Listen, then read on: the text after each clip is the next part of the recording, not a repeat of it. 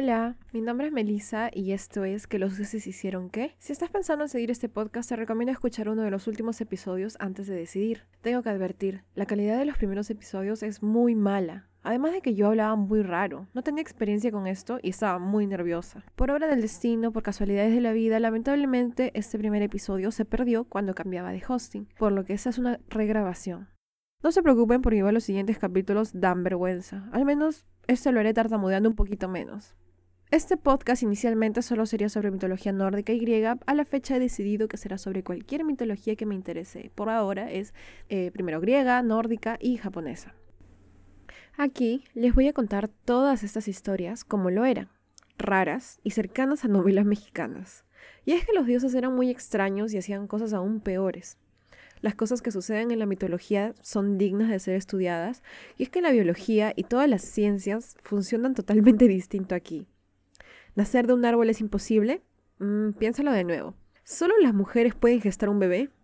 Aquí no. ¿No puede existir nadie tan enamoradizo? Puedo mencionar al menos 10 dioses. Para empezar, y a modo de introducción, vamos a dar un concepto sobre qué es el mito, citando a Lewis Spence.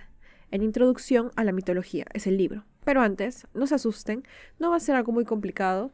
Trato solamente de sentar las bases para que todos entiendan más fácil después.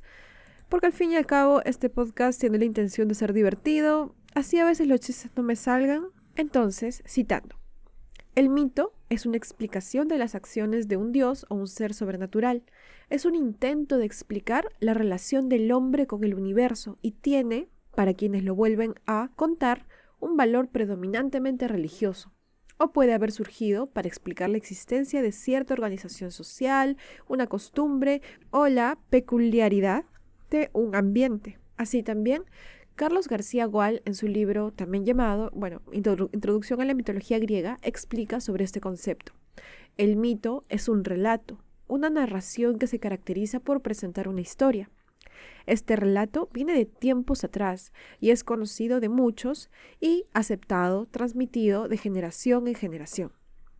Es contrario a los relatos inventados o ficciones momentáneas. Los mitos son historias de la tribu y viven en el país de la memoria comunitaria. Lo que trato de señalar con estas citas es que la mitología no está escrita en papel o piedra. Todas las historias son relatos contados de boca a boca, Mentiría si pudiera señalar el inicio de todo, pues yo tampoco soy una experta en esto. Pero, como acabo de relatar, los mitos han pasado por diferentes versiones, diferentes bocas, y así se han modificado. Hay muchas versiones de un mismo mito, y el que es hijo de un dios en esta versión puede ser hijo de un mortal en otra. Aceptar esto simplifica mucho el entendimiento de la mitología en general. Finalmente, es un tema que está para conversar y compartir, hay que tomar mucho en cuenta el contexto cultural de la época y yo creo analizarlo de acuerdo a eso. En muchas historias, tal vez el 90%, se cometen abusos contra mujeres, violaciones, raptos y otros. Y sobre todo no son llamados de esa forma, porque supongo que en esa época no era visto como tal. Así que eso también es una advertencia en general. Hay mucha violencia, eh, padres comiendo hijos, hijos castrando padres, y eso solo para empezar, ¿no? Así que tomen sus precauciones al respecto. Como mencioné, no soy una experta. Mi conocimiento se reduce a mucha investigación en Internet y libros desde que tengo 13 años. Y vi Los Caballeros del Zodiaco, la saga de Hades para ser exactos. Así que vamos a empezar con la primera historia de toda la mitología. Una muy larga introducción, pero vamos a empezar ahora.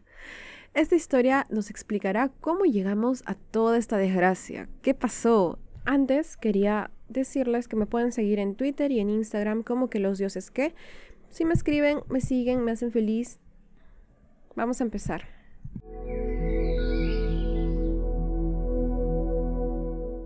Esta versión será contada por Hesiodo. Su obra Teogonia es una de las fuentes principales de la mitología, y en ella él narra. En un principio solo existía el caos. Después de él emerge Gea, que es la tierra y también va a ser llamada Gaia. También surge el Tártaro, que va a ser la parte más tenebrosa de las profundidades, y también Eros, que será el amor.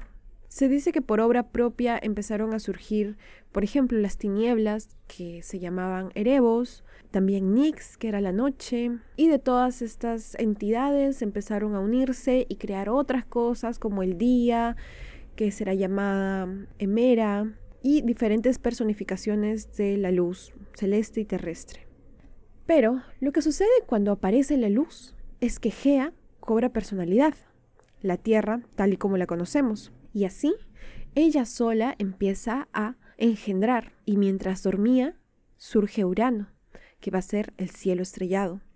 Va a ser un ser que va a tener igual extensión que ella y básicamente existe para poder cubrirla toda y para hacer una morada celestial para todos los dioses bienaventurados. También, también Gea crea las montañas, que serían más adelante escogidas como, eh, como lugar de albergue por las ninfas. En cierto momento, Urano básicamente explican que soltó una lluvia por todo encima de la tierra y que así la fecundó. De esta unión nacerían las hierbas, las flores y los árboles con los animales, las aves y la mayoría de criaturas que hoy vemos. Además, la lluvia que sobró hizo que corrieran los ríos y al llenar así todos los espacios vacíos con agua en Gea, se originaron los lagos y los mares. Todos ellos serían más adelante deidificados con el nombre de titanes, que serían Océano, Seo, Crío, Hiperión, Cronos y también Titánidas, Temis, Rea, Tetis, Tea, Nemocine y Febe. De ellos van a descender todos los demás dioses como los conocemos. Es un poco complicado esto, pero básicamente entender que la primera generación de seres divinos son los titanes. Una vez que surge Gea y Urano, ellos dos engendran a los titanes, quienes van a tener hijos que van a ser los dioses olímpicos como los conocemos. Pero antes de que ocurra eso, ocurren un par de dramas un par de peleitas, un par de matanzas, cosas así. Además de crear a los titanes, y se dice que ya sea por casualidad o porque querían demostrar su poder, crearon también hijos de horrible aspecto, que fueron los tres cíclopes primitivos llamados Arges, Astéropes y Brontes, los cuales tenían el ojo único redondo en medio de la frente y representaban el rayo, el relámpago y el trueno. Los tres eran inmortales. De estos van a descender, por ejemplo, el, el cíclope que fue engañado por Ulises en la Odisea.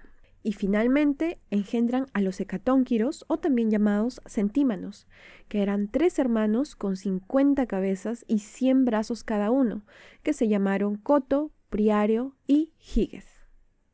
Por su parte, se dijo que la noche sola, es decir, Nix, había engendrado a Thanatos, que era la muerte, y a Hipnos, que era el sueño y también a otras divinidades como las Hespérides, que son las guardianas del atardecer, las Moiras, también llamadas Parcas por los romanos, que son las defensoras del orden cósmico, es decir, de la vida, son básicamente las que las que controlan el nacimiento, la vida y la muerte de cada persona.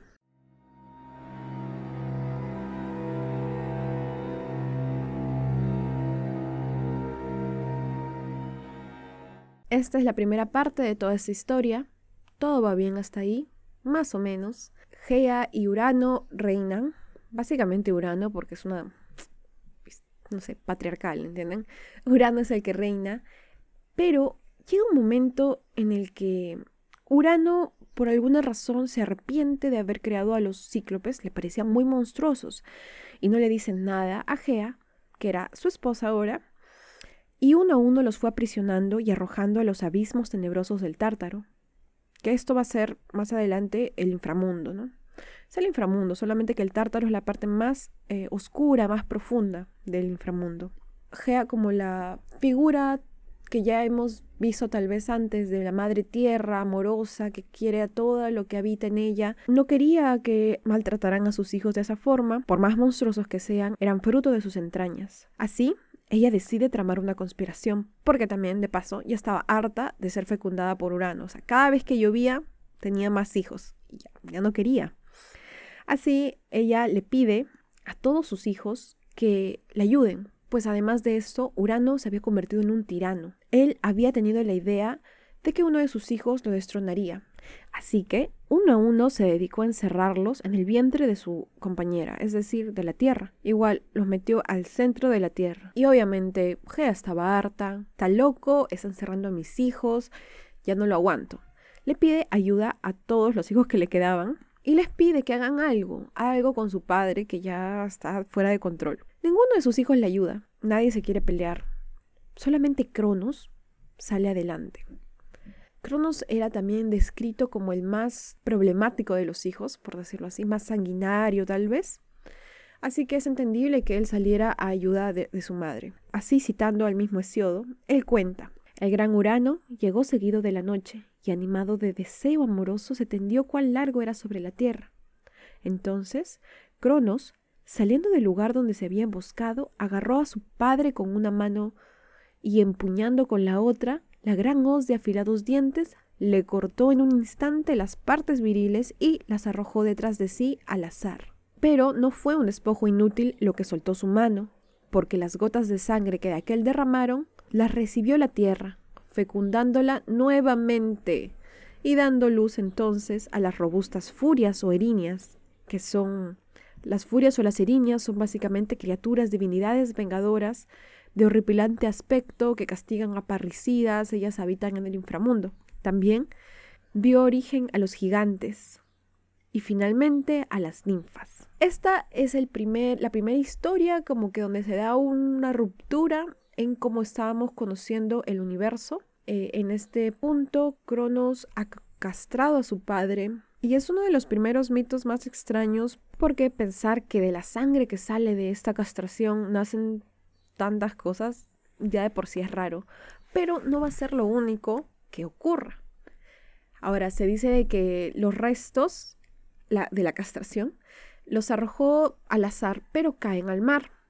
Cuando caen al mar, se empieza a generar una espuma blanca, guácala, ¿no? Y de ahí va a emerger una bellísima deidad, nada más y nada menos que Afrodita, la diosa del amor.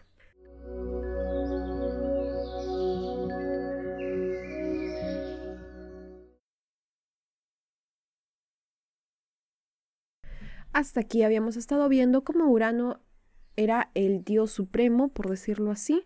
Él era quien gobernaba sobre el universo y a raíz de la castración, eh, Cronos sube al poder. Finalmente lo que tanto temía y la razón por la que ocultaba a sus hijos, por miedo a que lo destronen, eh, finalmente no estaba tan equivocada. Una vez apartado Urano del poder del universo, Gea le da paso a la dinastía de su hijo Cronos.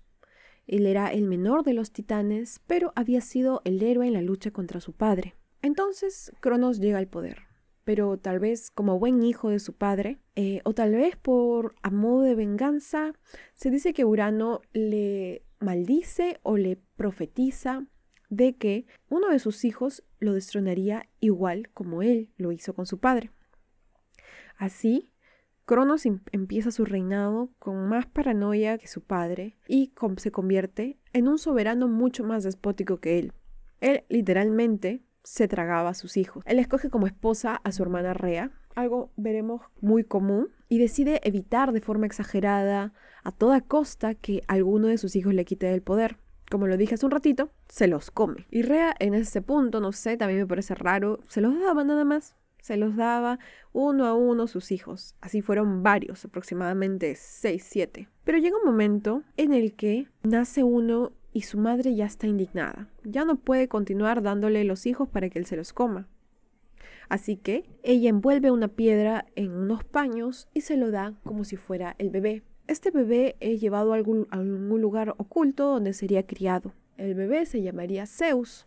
Sobre su crianza hay un montón de especulación sobre si fue creado por una cabra, si fue creado en un lugar secreto, en una isla discreta, no se sabe muy bien. Pero la historia continúa con que Zeus ha crecido. Zeus es adulto ya. Así, Zeus regresa y, con la ayuda de su abuela, Gea, quien le ha brindado un brebaje, se presenta frente a Cronos. Y, bueno, hay como que un engaño por ahí Cronos termina bebiendo el brebaje que le haría vomitar todo lo que había en su estómago.